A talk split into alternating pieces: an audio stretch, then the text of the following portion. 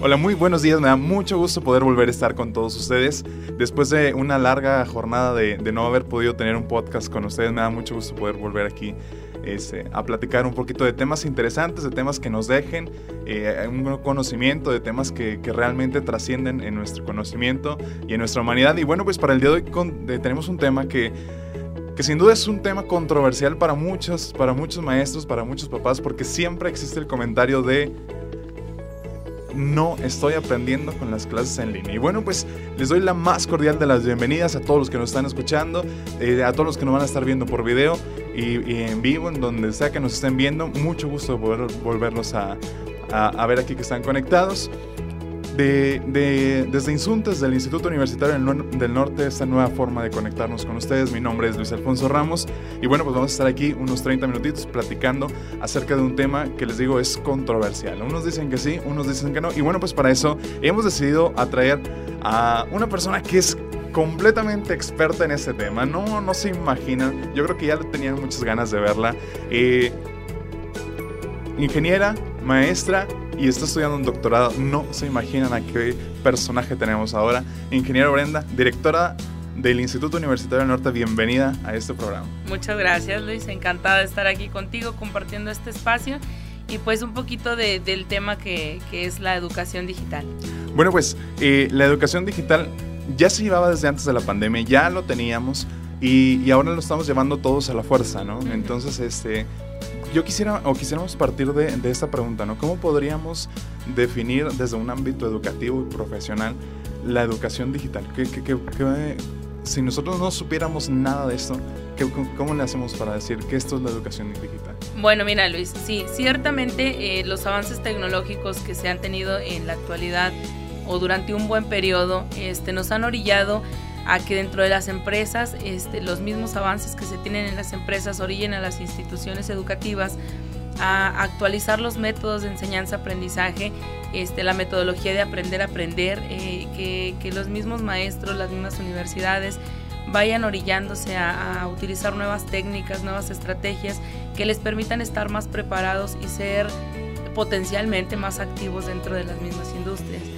Por tanto, la educación digital la podríamos definir como el uso de las tecnologías de información para la aplicación de estrategias de enseñanza-aprendizaje, es para aplicación de metodologías que nos permitan llevar a lugares donde, donde no es muy fácil el acceso, eh, el intercambiar información digital, por ejemplo, en las conferencias, eh, un ejemplo de ellos muy claro es este podcast, que podemos compartir a través de un medio digital este, todo el uso de las tecnologías de información, la aplicación de diferentes técnicas que, que a nuestros alumnos les permitan tener más información, que ésta sea más accesible. Hay una metodología que se llama Flipped Learning, que sin duda nos permite que el alumno primero vea este, un video de alguna temática este, de la que tú gustes y posteriormente en el aula ellos puedan desarrollar los ejercicios. ¿Esta metodología en qué apoya? Bueno, apoya en que el alumno previamente, hay alumnos que, se les facilita muchísimo el ver un video y de volada captar el, tema y que en clase llegan únicamente al desarrollo de, de lo que son los ejercicios. Otros alumnos tienen la posibilidad o requieren de mayor información, de más veces estar viendo un video para poder entender un tema. Esa es una de las ventajas que nos proporciona la educación digital, que el alumno tenga esa información y que las veces que él necesite verla, pues que la pueda tener a su disposición. Eh, en otra cuestión es, por ejemplo, este, la, la facilidad que nuestros alumnos, por ejemplo, en relación con alumnos que trabajan y estudian, que puedan tener la facilidad de decir, bueno, ¿sabes qué? Yo voy a estudiar los sábados, este, no tengo oportunidad de realizar tareas este, entre semana o no muchas, eh, tengo un espacio el miércoles, un espacio el jueves. Bueno, en las tecnologías de información en esta era digital, en educación digital, nos permite que el alumno pueda entrar a una plataforma educativa en la cual el alumno pueda decir, bueno, ¿sabe qué? Ahorita voy a avanzar un poquito con este tema, este, después avanzo con lo otro, van a su propio ritmo muchos alumnos, y es una cuestión que en la educación digital ha costado, de lo que tú comentas, hay alumnos que dicen, ¿sabes qué? Siento que no estoy aprendiendo. Esto es debido a los estilos de aprendizaje que tenemos en los alumnos. Algunos alumnos pueden ser kinestésicos. En este estilo de aprendizaje el alumno requiere de una interacción, requiere de estar realizando prácticas, por ejemplo, una metodología in situ que requiere directamente realizar prácticas en el área, ya sea en una cámara GESEL, en los talleres, los niños dentro de, del salón de clases, las prácticas en equipo. Esa es la parte que muchos alumnos requieren para que su, su sistema de procesamiento de información pues les alcance a que puedan aprender algo. Eh, otros alumnos son visuales, simplemente con el manejo de infografías, con imágenes, con videos. Ellos, ellos están captando la información y unos son auditivos, alumnos que por ejemplo dicen, ¿sabe qué? Yo este, grabo lo que, lo que me voy a, del examen, este, lo, lo, escucho y ya estoy listo. Simplemente escucho una conferencia, escucho un podcast, veo un video de algo referente del tema y ya estoy listo para yo presentar mis exámenes. Y es, es, es la, el gran reto que representa la educación digital al, al permanecer ahorita. ¿Cómo podemos este, encontrar un balance, encontrar ese balance perfecto entre esos estilos de aprendizaje que se tienen en la diversidad de nuestros alumnos y en la, el acceso que tenemos nosotros a utilizar las tecnologías de información. En esta era también es muy importante porque tenemos a muchas personas, por ejemplo, de educación básica, que no cuentan con un equipo tecnológico. Entonces es una limitante que tienen actualmente para ellos poder desarrollar adecuadamente estos procesos. Yo, quisiera hacer una pausa aquí porque... Eh, eh, digo, es tanta información que tenemos que procesarla junto con todos los que nos estamos escuchando. Pero yo quisiera irnos por dos vertientes antes de, de, pasar a lo siguiente. Entonces, hacemos una pausa en estilos de aprendizaje. Pero la primera cosa es, si la educación digital va a ser o viene a ser para nosotros una, una estrategia de enseñanza-aprendizaje, no necesariamente tiene que ser una, una enseñanza escolar o académica de la que estamos acostumbrados, porque estoy seguro que alguno de nosotros alguna vez intentamos seguir un tutorial en YouTube para ver cómo cocinar. Porque ahí me enseñé a hacer frijoles, claro que sí. Este, eh, entonces, eh, es, eso también es una educación digital, ¿no? Porque no lo llevábamos antes, pero lo hacemos. Y sin duda, TikTok. O sea, vemos TikTok y vemos niños de, de 3, 4 años que se aprenden una coreografía que bailan mejor que, Exactamente. que yo, ¿verdad? Pero obviamente Pero en fin, este, eh, ellos hacen todo este, y es un proceso de enseñanza-aprendizaje.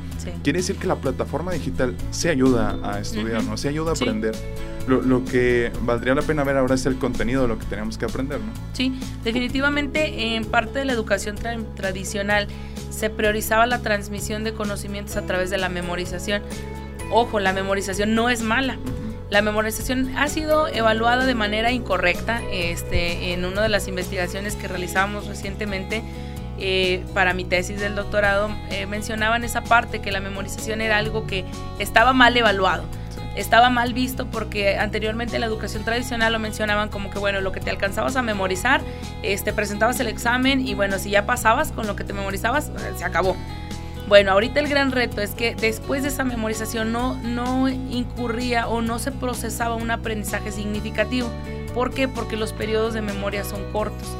Porque por ejemplo la parte existen varias etapas de la memoria en las cuales por ejemplo en la primera etapa eh, el alumno aprende por ejemplo ves algo dentro del salón de clases en un aula virtual en un video en un tutorial este y eso dices tú bueno ya vi un video de cómo hacer frijoles hasta ahí.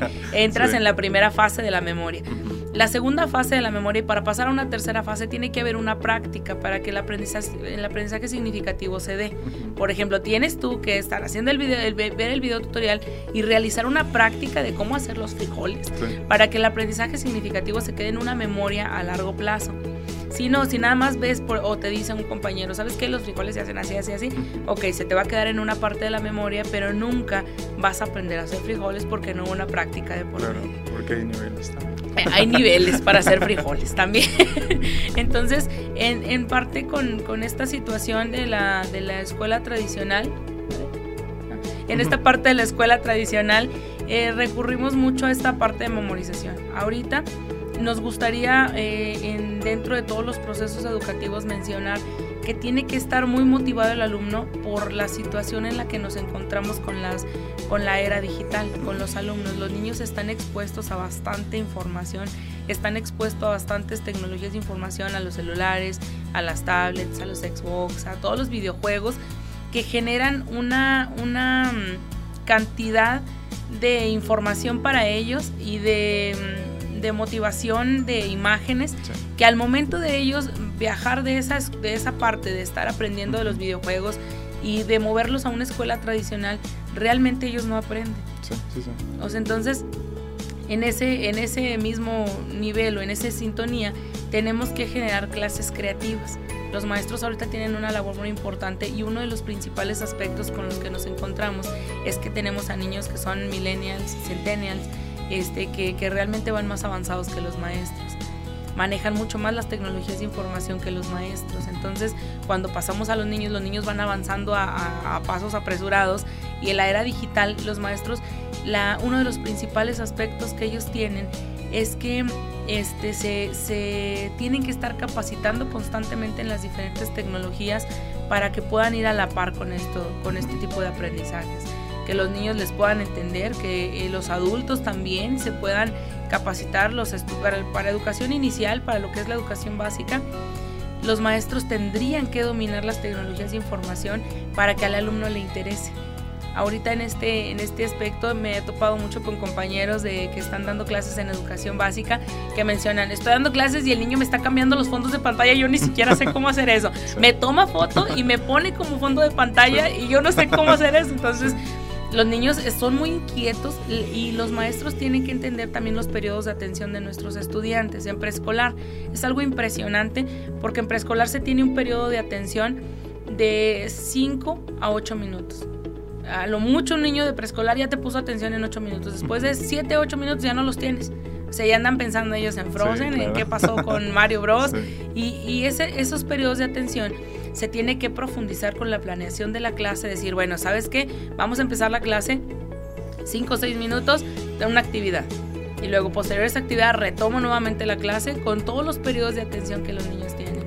Y para la parte de preparatoria, tienen de preparatoria hasta lo que son educación superior, este, y incluso hasta posgrado, se tienen hasta 20 minutos de atención.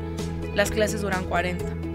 Entonces, después de lo que explicaste posterior a esto, resulta increíble, pero incluso pregúntales, yo he sido eh, maestra desde preescolar hasta posgrado y me doy cuenta que un alumno de preparatoria le preguntas y, y, ya no sabe después de 15 minutos, a ver, ¿qué es lo que estábamos viendo? Lo que le expliqué después de los 15 minutos, muy pocas personas lo recuerdan.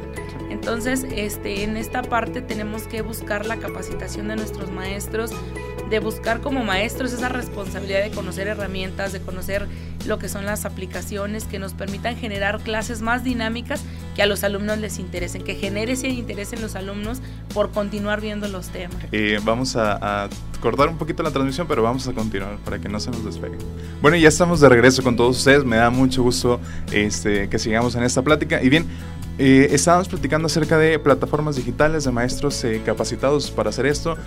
Y, combinado pues con el tema de, los estilos de aprendizaje, ¿no? Es decir, eh, que, el maestro sepa cómo hacer una clase digital, pero combinado con los estilos de aprendizaje. Yo quisiera aquí hacer una mención porque eh, no es fácil.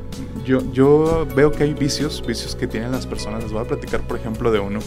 Me voy a, a mejor un poquito más salir, pero me voy a regresar, se los prometo. Este, hay, hay un vicio que, que, tienen muchas personas, por ejemplo, de decir, eh, lo que te choca, te checa. Entonces, no sé si lo han escuchado, pero, pero esa frase para mí es un vicio porque si tú les dices que sí, les estás dando la razón, pero si te le dices que no, te van a decir es que te está chocando, es porque te está checando. Y entonces no hay forma de discutir contra eso. Para mí eso es un vicio y, y tendrá su fundamento, yo creo que habría que investigarlo, pero pero mucha gente lo utiliza como vicio, ¿no? Entonces no les puedes decir nada porque si tú les das un consejo y les dices, oye, es que eres muy gritón, ¿no? Es que tienes que bajarla a esto. Y es que si te choca, te checa, chécate tú primero, a lo mejor tú lo tienes más, ¿no? Y entonces se lo vuelven como algo tan personal. Y hay vicios de esto. Yo creo que hay otro vicio también en la educación que es de los tres estilos de aprendizaje que nosotros tenemos. Y cuando te dicen a ti, es que tú eres kinestésico, dices, ok, soy kinestésico y 0% auditivo y 0% visual. Y eso es una mentira. Es, decir, nosotros tenemos eh, elevados los, tres, eh, los tres estilos de aprendizaje, pero uno lo desarrollamos más que otro. Entonces, eh, yo creo que, que, atendiendo a esto, es decir, si yo soy kinestésico, tengo que buscar la forma para que en medio de unas clases que la mayoría son visuales, podamos tener algunas partes kinestésicas, algunas auditivas y algunas visuales. ¿Cómo, ¿Cómo un maestro puede o más bien, si hay una posibilidad real de, que un maestro pueda hacer una clase con los tres estilos de aprendizaje. Sí, totalmente. Este, mira, por ejemplo, voy a empezar eh, partiendo por el uso de, de este tipo de, medios. eh, para, para profundizar en lo que me acabas de preguntar. En México, el 56% de la población utiliza Internet y el 69% han tenido la interacción con algún medio tecnológico. Este, el, la parte de, que algunos alumnos dicen, es que yo no estoy aprendiendo porque el estilo de aprendizaje que yo tengo precisamente es porque no han tenido la oportunidad o no, hay, hay vicios hasta en las mismas personas que se bloquean a decir, sabes que los medios digitales no es lo mío. O sea, y no dicen, bueno, quiero aprender, eh, estamos en un proceso que no lo van a exigir, o sea, eh, funcionó también para las empresas Nada más que son cosas que no conocemos algunas veces. En las empresas están trabajando mucho ya lo que son los home office. Eh, la productividad incrementa bastantemente y la mano de obra este, con lo que es la parte productiva se especializa y están exigiendo cada vez más el uso de estos medios. Lo que les mencionamos a los maestros específicamente para lo que tú me preguntabas de los estilos de aprendizaje, este, eh, les sugerimos a los maestros, incluso hasta generaron por parte de Secretaría las pausas activas, este, para que el alumno no esté totalmente sentado. Eh, yo estaba viendo en unos colegios en los cuales los maestros se molestaban porque el alumno estaba sentado durante todo el día. Este, por ejemplo, que no estaba sentado. O sea, si el alumno se mueve, yo era una alumna muy hiperactiva, este, que, que constantemente los maestros, muchos maestros no saben cómo tratar este tipo de alumnos, que manejan los estilos de, todos los estilos de aprendizaje. Eh, nosotros tenemos un departamento de psicopedagogía que se encarga de verificar cuál es el, porcentaje de estilos de aprendizaje. Por ejemplo, del 100% de los alumnos, cuántos son kinestésicos, cuántos son auditivos, cuántos son visuales. Esta información se le hace llegar a los maestros. A los maestros les pedimos genere actividades que puedan involucrar a todos o que en las diferentes etapas de una clase, una, una clase tiene las etapas de inicio, de presentación, de introducción, el del desarrollo y la conclusión o cierre dentro de lo que son este estas tipo de, etapas, se menciona a los maestros que en la parte introductoria, por ejemplo, si tienes alumnos que son muy kinestésicos, me van a decir, a ver muchachos, muy bien, vamos a ver, hay aplicaciones, una de ellas este, se llama Kahoot, este, la, la, tú la, la, pones y pones ahí la pregunta de, por ejemplo, si estamos viendo introducción a la ingeniería, ¿qué es la ingeniería para ustedes? Y la ponen ahí, los alumnos tienen la, oportunidad de interactuar y de escribir. Ahí ya estás, estás interactuando, el alumno ya siente, ya está tocando, está generando un producto con algo. Este, posteriormente también se pueden realizar lo que son las lluvias de ideas. Hay diferentes estrategias este, que nos pueden apoyar a hacer, a complementar todo esto. La, el, lo que te voy a comentar ahorita del Flipped Learning es una estrategia que nos apoya en avanzar mucho más en las clases, de no que no se vean como conferencias. Nosotros les mencionamos mucho a esos, a mis amigos maestros, también se los he mencionado mucho. Traten de que sus clases no se vuelvan conferencias, de que sea nada más estar hablando, hablando, hablando, hablando.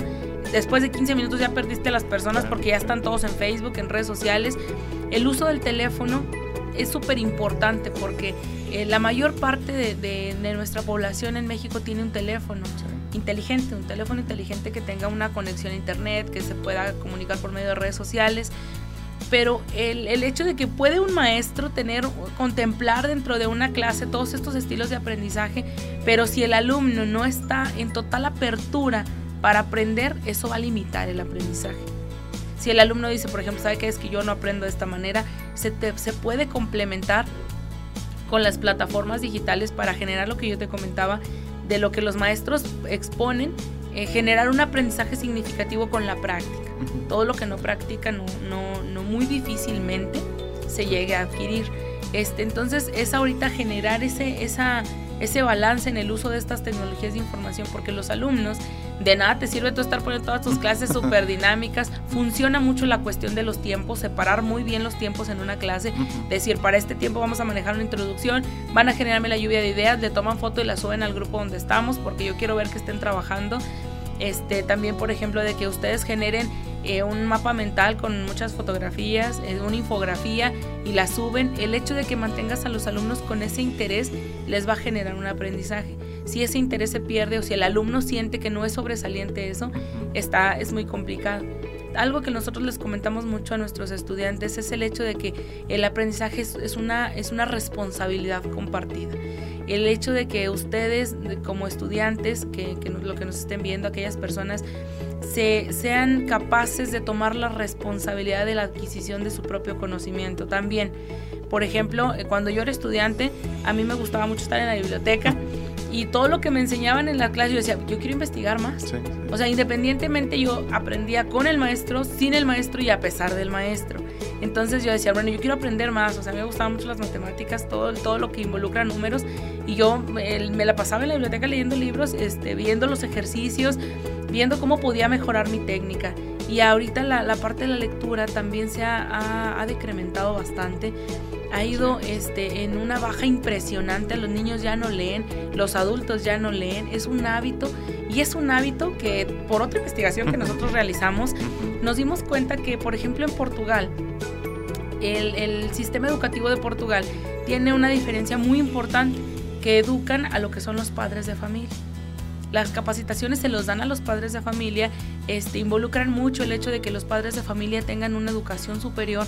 ¿Para qué? Porque eso les involucra que los niños van a llegar a, mayores grados de estudio.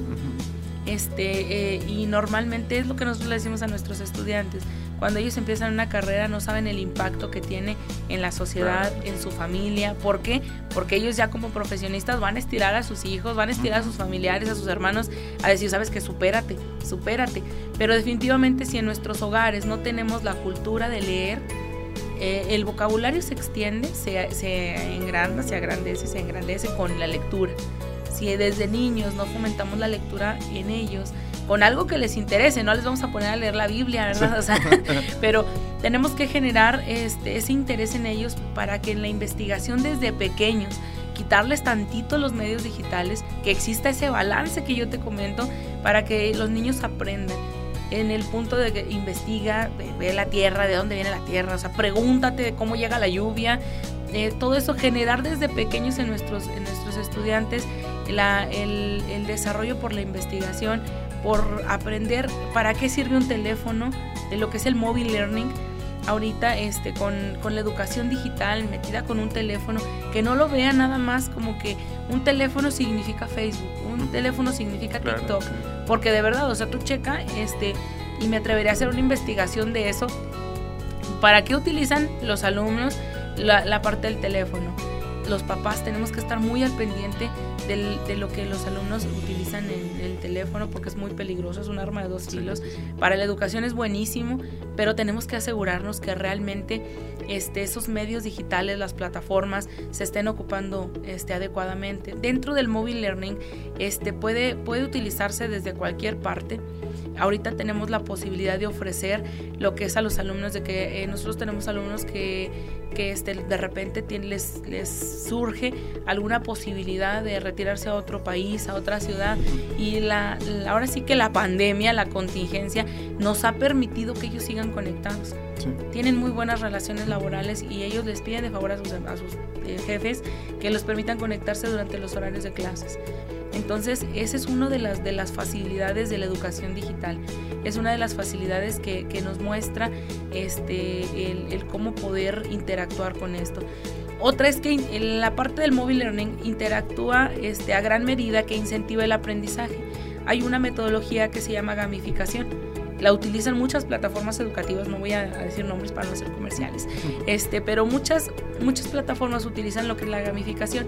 Ponen, por ejemplo, lo más cercano a los videojuegos, que es lo que les interesa a los, a los niños, a los alumnos, para que les interese o que los incentive a que continúen realizando sus tareas les pone, por ejemplo, te voy a dar una medallita, una moneda, un corazón, una corona, un trofeo, si realizan ciertas actividades. Cuando el alumno va cumpliendo esas tareas, este sistema de gamificación hace que obtengan puntos.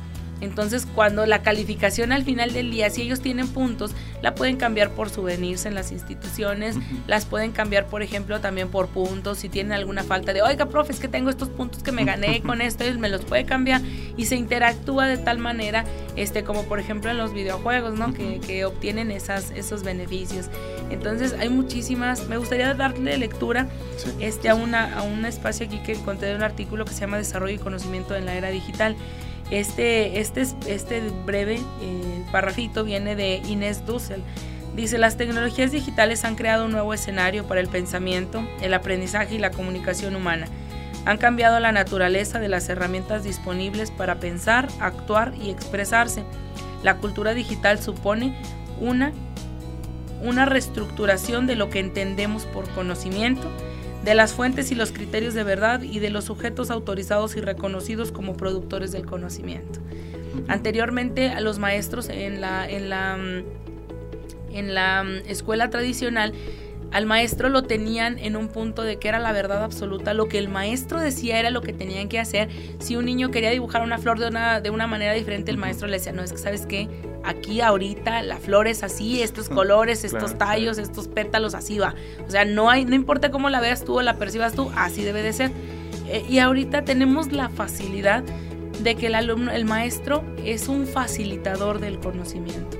El alumno, cada uno de los alumnos lo va a captar de manera diferente con base en sus estilos de aprendizaje y de ahí va a construir su propio aprendizaje y su propio conocimiento con las bases que ellos consideren que son las pertinentes. Es una de las facilidades de la educación digital que el alumno conoce, el alumno se vuelve más competente, este, ingresa en áreas que, que normalmente no, no pueden.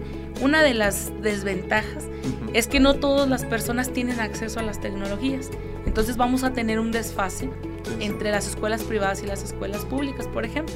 Las escuelas privadas tienen la facilidad de otorgar una plataforma, de ver al maestro y los por mientras tanto en las escuelas públicas tenemos esa limitante.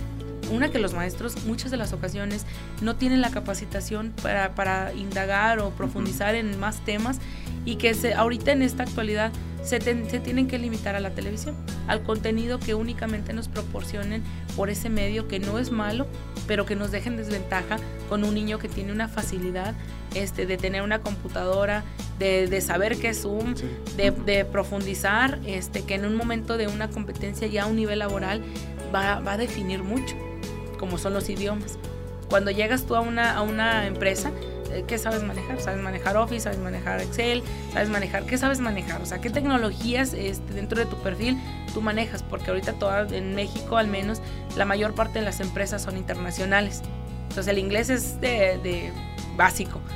Es básico que lo tengas. Otras son las tecnologías, que te sepas conectar, que sepas diferentes idiomas, que sepas interactuar con una persona que tienes en Estados Unidos a través de un medio digital que sepas buscar embarques en un sistema, que sepas utilizar SAP, que sepas utilizar muchísimas cuestiones que lo viene proporcionando la era digital. Sí, sí, sí. De hecho, eh, ya como, como ir para en la recta final, ya para poder terminar esto, eh, hay un sociólogo eh, que nos marca, que dice que todas las acciones que nosotros hacemos las hacemos por tres diferentes deseos, es decir, tenemos la motivación de hacer todo, pero él los embarca en tres, ¿no? Y entonces el primero es eh, un deseo de correspondencia efectiva, es decir, hago las cosas para que el otro me quiera o para recibir cariño. El otro es deseo de seguridad.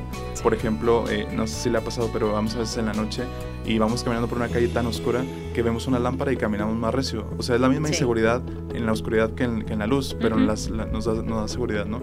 Y, y, este, y la otra es la de reconocimiento social, ¿no? Y, y hay muchas personas, por ejemplo, que empiezan a estudiar y por, por, este deseo de reconocimiento social y dicen, es que para que vean que yo, yo sí la tengo, ¿no? Y cada quien tiene su, su, a lo mejor otros dicen que yo quiero una seguridad económica más adelante, es que eh, a lo mejor eh, yo se lo prometí a, a, mi mamá y quiero cumplírselo, es una correspondencia eh, afectiva, ¿no? Cada quien tiene sus diferentes motivaciones. Yo quisiera ahorita, para que todos los que nos están escuchando, quedara limpia la imagen de la educación digital que ahorita está, sí, claro. está yo siento que está muy dañada.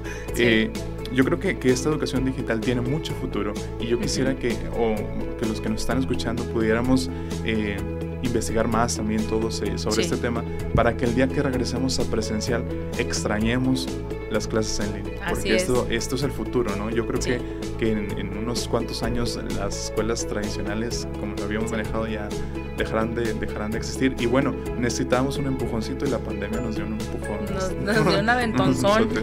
sí. bueno, miren, sí, la, la parte de la educación digital es nuestro aliado si nosotros queremos, por ejemplo, ver, eh, tener un diplomado en el extranjero, ustedes lo pueden tener porque la educación digital así lo permite, las plataformas así lo permiten, les permite estar en comunicación con sus seres queridos a distancias. Por ejemplo, ahorita si alguien desafortunadamente tuviera una situación de salud en la cual no nos podemos acercar a ellos por la situación de la pandemia, pueden, eh, los medios digitales nos permiten estar en contacto. Es lo mismo con la educación nos permite ampliar el conocimiento siempre y cuando tengamos la, responsa la responsabilidad que nos toca como estudiantes de continuar investigando, de continuar viendo, a ver qué libros existen de esto, qué investigaciones son de lo otro, este, de cómo puedo utilizar esto para aprender mejor, cómo incluso, este, cómo le puedo explicar a mis hijos, este, que, que cómo, cómo leer, este, de, absolutamente todo. Eh, no verlo como un enemigo porque es un aliado para generar unas nuevas competencias que ya vieron que funcionó. La parte de la productividad funcionó muchísimo más. Dicen que las personas trabajan mejor cuando están de home office. Este, en las empresas que son de Great Place to Work, es, ellos lo manejan así. A los empleados los mandan de home office y generan una mayor productividad. Dicen que los empleados son más felices este, de, trabajando desde su casa con sus propios horarios. Este, trabajan con base en resultados. No, por ejemplo, anteriormente el, jefe de una empresa veía que evaluaba a la persona con la que trabajaba por medio de que los veían, como decían coloquialmente, arrastrando el lápiz. Ay, no, yo lo veo que sí está sudando, aunque no esté produciendo nada, pues yo lo veo que está haciendo algo, ¿no? Entonces, ahorita están manejando esta parte de, de las empresas por la cuestión de resultados te ponen un objetivo, cumples con ese objetivo y las tecnologías de información definitivamente en productividad, en seguimiento, en evaluaciones, en la parte académica, en la gestión de recursos, en la gestión de riesgos, nos apoya muchísimo. Nosotros tenemos la oportunidad de tener una página en la cual invitamos a todos los maestros que son, tenemos grandes expertos en criminología, en psicología, este, en ingeniería, que nos han aportado videos de, de, su especialidad en la cual ellos nos han realizado videos, nosotros los subimos a esa página y lo que anteriormente, por, por ejemplo, para vamos a hacer un congreso muchachos y nos vamos a ir todos a Piedras Negras. Ahorita, desde en esta semana de la salud mental, tuvimos expertos de todas las unidades compartiendo sus conocimientos en vía online. Si una persona se siente mal, este, que no encuentre la salida, no encuentre herramientas, bueno, por estos medios digitales se le ha podido apoyar. Entonces véanlo como un aliado, este, aprendan a investigar en Google Académico, dejemos de buscar todo en Wikipedia, ustedes, incluso ustedes pueden modificar las cuestiones de Wikipedia, entonces no es algo confiable. este, empecemos a buscar fuentes que sí nos permitan eh, verlo como nuestro amigo. Nada más que algunas ocasiones, como ven, el ver al maestro, el interactuar face to face con el maestro, pues les genera un punto de, bueno, lo que es que maestro, usted dijo en aquella ocasión que así era, bueno, ¿y por qué tú lo investigaste también? O sea, si yo como maestro soy un ser humano, soy un facilitador, soy un, te, yo te guío a que estos son los temas, te voy, a, te voy a dar de mi conocimiento, de mi experiencia, pero la otra parte te toca a ti. Claro. O sea, la otra parte te toca a ti continuar aprendiendo. Y eso es lo que diferencia. Nosotros hemos tenido exámenes profesionales y hay alumnos que se van con mención honorífica y a esos alumnos, ¿qué los diferencia del resto? Que dicen, ah, me puse a investigar, practiqué, fui y le pedí a la escuela para hacer pruebas, mandé mi presentación para que me la revisaran. El, el hecho de, de, generar un plus en tu misma educación es lo que marca la diferencia, ya sea la educación, este, la, la, la anterior, la que, estaba, la que se manejaba anteriormente, a la educación digital. Pues eso marca la diferencia, que tú tengas ganas, que busques fuentes, que dejemos tantito el Face, o que si nos vamos a meter al Face, vayamos a seguir a las personas que son investigadores, a los que son académicos. Hay canales de YouTube que se dedican únicamente a lo que son las matemáticas, para los niños de preescolar, los días de la semana, cómo explicar. Hay, un, hay una aplicación también muy buena que maneja lo que son las... Este, los policías virtuales, hay sale un perrito, no me, acuerdo cómo se llama, sale un perrito diciéndole a los niños lo que es bueno y lo que es malo. Entonces veamos, bueno, yo no sé cómo explicarle a mi hijo, o ya no me va a hacer caso porque por, por todo le digo, este, voy a ponerle ese perrito para que le diga qué es lo que está bien y lo que está mal. Y el niño, por la captación, la cantidad de imágenes y colores, le va a generar una actividad cerebral superior a que te esté escuchando a ti. Y luego, ya cuando voltea la mirada hacia la derecha, ya anda en otro lado. entonces, veámoslos como, como amigos para que este, la educación digital pueda hacer su trabajo. Muy bien, pues eh, en una frase, ¿qué le podemos aconsejar a las personas que dicen que la educación en línea no funciona? en una frase, en una frase. O en una... En, en, algo corto, en, algo, corto, sí. Este, eh, el ser responsables, de, el, entender que la educación es una responsabilidad compartida. el, ser generadores nosotros de nuestro propio conocimiento nos va a ayudar a entender, a no depender de, de un maestro, ¿no? De que ellos son facilitadores, ellos te van a mostrar el camino, pero cómo lo recorras, esto es así. Ok, muy bien, pues eh, yo le estoy, muy agradecido con usted, gracias por, habernos apoyado con esto. Yo creo que todos hemos aprendido bastante con, con esto y bueno, yo creo que, que, los que nos están viendo van a tener que ver dos o tres veces el video porque hay muy, muy buena información aquí. Y, y, bueno, pues hay otros temas que, que, van saliendo que nos van a faltar platicar después como, como qué tanto, eh, eh, por ejemplo, ¿no? Es realmente la, la el futuro de esta educación, ¿no? ¿Qué va a pasar en 20 años? Ese es otro tema muy, muy amplio. Otro, otro tema que también yo quisiera, y se los quiero dejar planteado ya a los que nos están escuchando, los que nos están viendo, porque manejamos la educación como, como la seguridad para un futuro mejor, pero eh, es cuestionable, es cuestionable esta, esta, cuestión, ¿no? Entonces, eh, ojalá que en otra, en otra eh, ocasión podamos platicar acerca de esto. Y bueno, los que nos están escuchando, pues escriban ahí entre sus comentarios. Eh, una mejor educación te da una mejor vida, ¿cierto o falso? ¿Y por qué? Entonces ahí vamos a estar discutiendo entre los comentarios. Pues muchísimas gracias por habernos acompañado, muchas, gracias, al equipo de producción y gracias a todo el Instituto Universitario del Norte que ha estado aquí con nosotros apoyándonos. Nos vemos la próxima semana en esta nueva forma de conectar del Instituto Universitario del Norte. Muchísimas gracias. Muchas gracias, muy buenas tardes. 嗯。